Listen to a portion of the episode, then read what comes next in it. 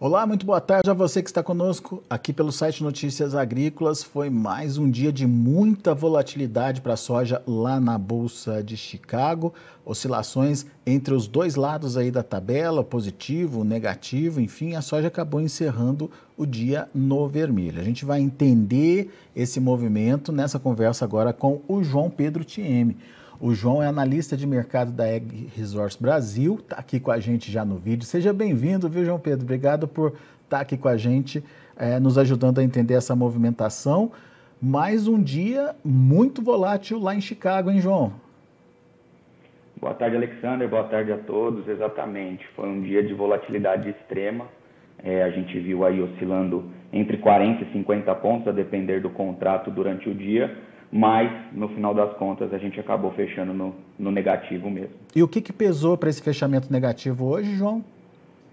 A gente vê um mercado muito é, lutando, tentando entender quem ganha uma queda de braço entre os fundamentos de oferta e demanda das commodities e entre o mercado financeiro, né, inflação em alta e esse risco de recessão. A gente viu ontem o CPI vindo acima da expectativa do mercado, né, o mercado esperava 8,8 veio no acumulado de dois meses para 9,1. Hoje, o, o, PPI, né, que é o índice de preços ao produtor, também veio acima da, da expectativa. E aí o mercado tentando pesar qual que vai ser o próximo movimento do Banco Central norte-americano em relação à taxa de juros para combater essa, essa inflação em alta é, por lá. E aí isso, querendo ou não, pesando na contramão dos fundamentos que mostram que o clima nos Estados Unidos segue preocupando bastante. A gente vê chuvas abaixo do normal em muitas regiões produtoras, na região das planícies centrais, planícies do sul, no oeste do meio oeste, com temperaturas muito elevadas, né, o que preocupa aí o potencial produtivo dessas lavouras.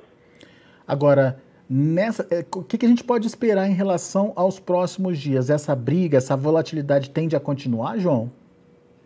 Essa volatilidade com certeza tende a continuar, deve eh, adentrar aí o, o terceiro trimestre do, do, ano, deve chegar, deve na verdade encerrar o ano com a volatilidade extrema por conta dessa, dessa briga mesmo. Né? A gente vê que qualquer perda de, de safra no hemisfério norte é extremamente crítico para o mundo hoje.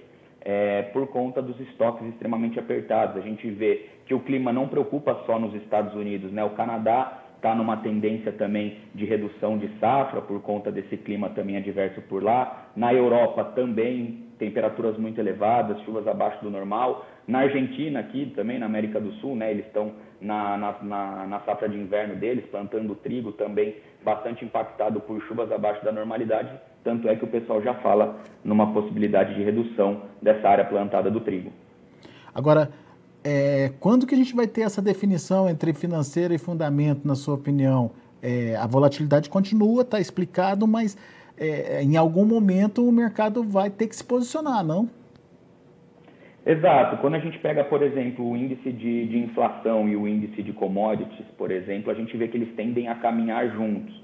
Agora, eles deram uma ligeira descolada por conta desse medo mundial, né? A gente está num cenário pós-pandêmico, que tem uma guerra agravando tudo, inflação em alta, estoques apertados mundiais, tudo isso somado, acho que nunca tivemos um cenário tão crítico é, no passado. Mas, querendo ou não, provavelmente os fundamentos eles começam a ganhar mais peso conforme o USDA comece a revisar as produtividades, né? Produtividade de milho, na, de milho e, e soja nos Estados Unidos, de trigo, por exemplo, na Índia, onde eles não fizeram nenhuma alteração no, no relatório de julho.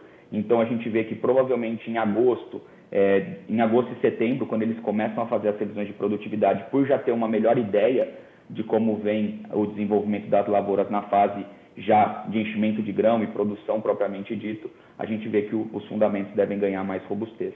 Nesse último relatório, eles não mexeram em produtividade. A, a, a redução da produção foi mais em função da redução diária, no caso da soja, né?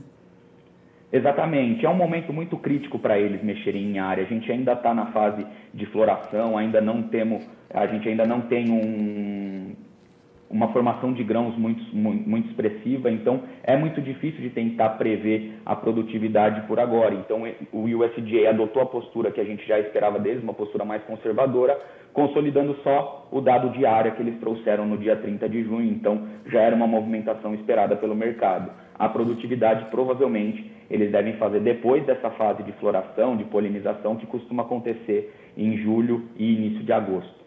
Esse número que eles trouxeram, 122 milhões de toneladas, um pouco mais que isso, é, é um número é, que dá tranquilidade para o mercado, João Pedro? Na verdade, não, porque quando a gente pega a redução, né, praticamente 3,7 milhões de toneladas em relação ao relatório de junho, a gente vê que os estoques finais da safra 22-23 foram impactados, né? Por mais que eles revisaram as exportações da safra que ainda está em andamento, né? A comercialização da safra 21-22 termina no final de agosto. A gente vê que os estoques iniciais aumentaram um pouco, mas foram aumentos mínimos perto dessa redução de produção. Então, a oferta dos Estados Unidos foi reduzida consideravelmente e mesmo com as revisões que no nosso, na, no nosso entendimento foram precipitadas para a demanda, uso doméstico e exportação, os estoques finais da safra 22-23 ainda assim é, foram indicados em retração aí praticamente 1,3 milhões de toneladas. E por que, que vocês consideram essa redução de demanda precipitada?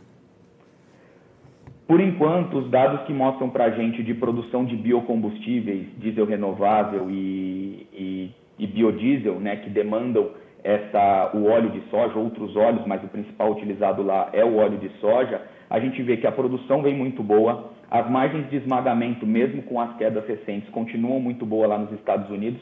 Não é à toa que o mercado à vista deles está é, tá extremamente aquecido, eles estão com prêmios domésticos muito elevados.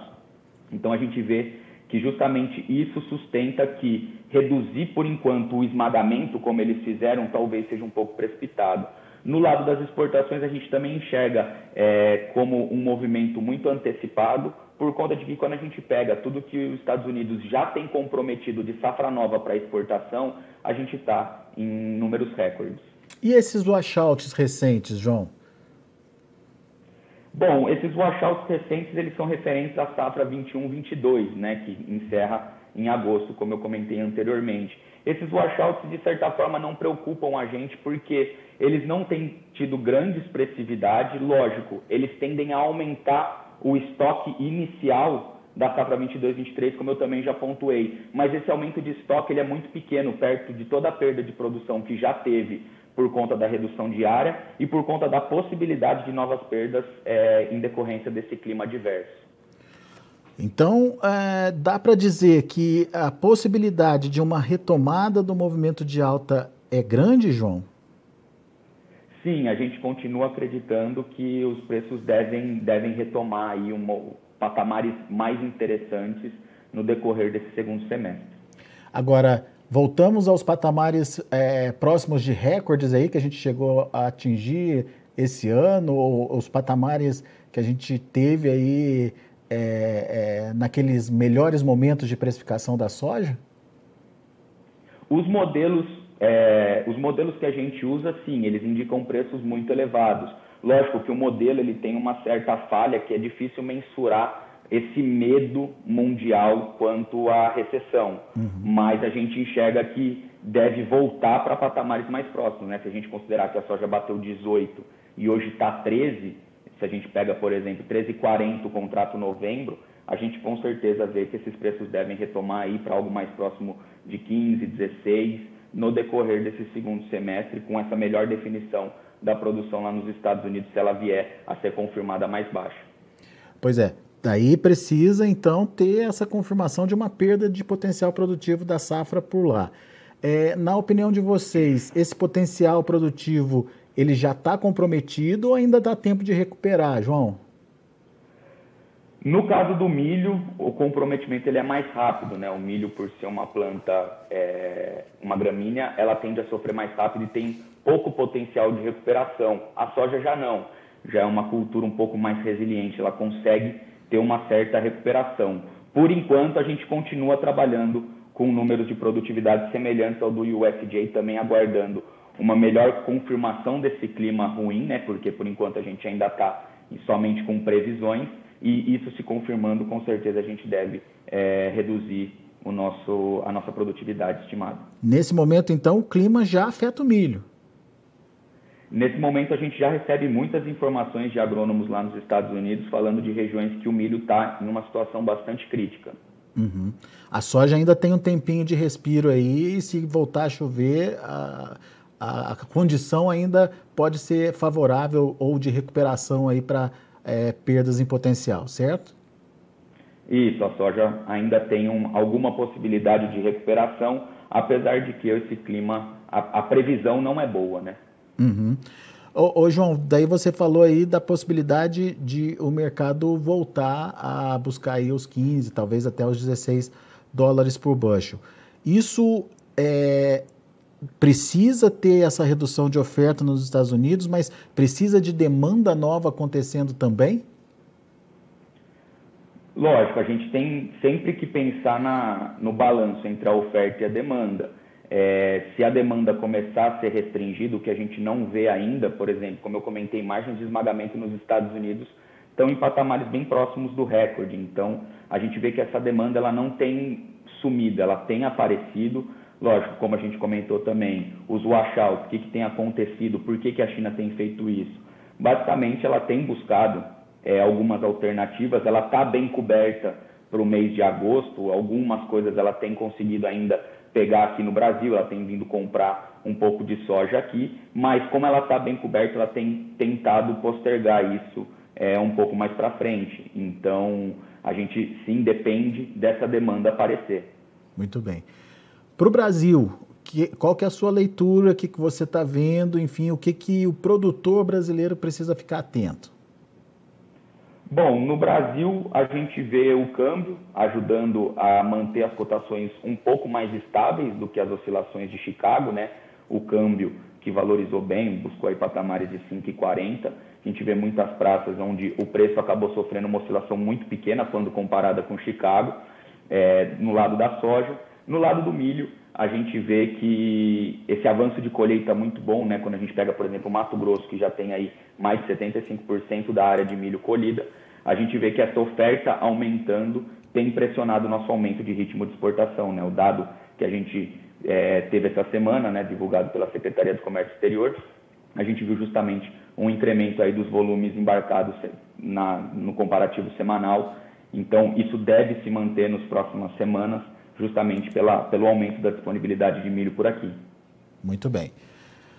João Pedro Tieme, obrigado, meu caro, por estar aqui participando com a gente, nos ajudando a entender esse mercado. Aliás, um mercado é, bastante volátil, como você bem colocou aí é, carecendo de definição, afinal de contas, o que, que a gente faz com a nossa soja, né, João? Vende, não vende, espera, é, vende safra velha, vende safra nova, enfim, é, é, coisa que o produtor precisa ter em mente aí e para ele fazer, tomar a decisão dele, ele precisa estar bem informado. Obrigado por estar aqui com a gente e nos ajudar a entender um pouquinho mais esse mercado.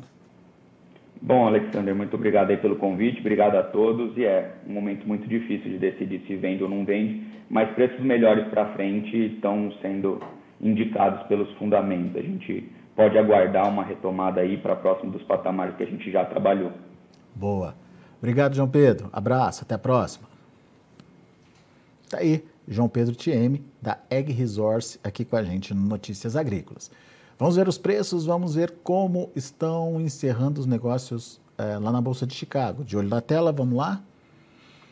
Olha aí a soja para agosto, 14 dólares e 71 centes por bushel, uma queda de 13 pontos.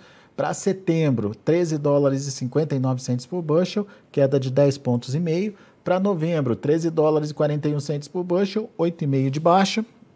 E para janeiro, 13 dólares e 47 centes por bushel, uma queda de 7 pontos mais 75. Esses são os números da soja, dia negativo por hoje é, volatilidade alta, 50 pontos entre as máximas e as mínimas foi a diferença registrada no dia, entre 40 e 50 pontos. Para o milho, vamos ver o milho. O milho, o julho a gente já pode eliminar, que já não tem mais é, a sua negociação prevalecendo. O setembro fechou com alta de 5 pontos, a 6 dólares e 5 centes por bushel. Dezembro, 6 dólares e 1 cento por bushel, 5 pontos mais 75 de elevação. E o março, 6 dólares e 8 centes por bushel, 5,75 de alta também. Milho positivo, portanto, dá para considerar isso no, na movimentação de hoje. Vamos ver o trigo. O trigo no, no vermelho também. Uh, desconsiderando o julho, aí, o vencimento julho, a gente começa olhando para setembro, que fechou a 7 dólares e 95 centos por bushel, 15 pontos mais 75 de queda. Dezembro caindo um pouquinho mais de 14 pontos, fechou a 8 dólares e 13 centos por bushel. E o março, 8 dólares e 29 centos por bushel, uma queda de 13 pontos e meio. Muito bom, a gente vai ficando por aqui. Agradeço muito a sua atenção e a sua audiência. Notícias Agrícolas, 25 anos ao lado do produtor rural. Se inscreva em nossas mídias sociais. No Facebook, Notícias Agrícolas. No Instagram, arroba Notícias Agrícolas. E em nosso Twitter, arroba Norteagri. E para não perder nenhum vídeo, não se esqueça de nos acompanhar no YouTube e na Twitch Notícias Agrícolas Oficial.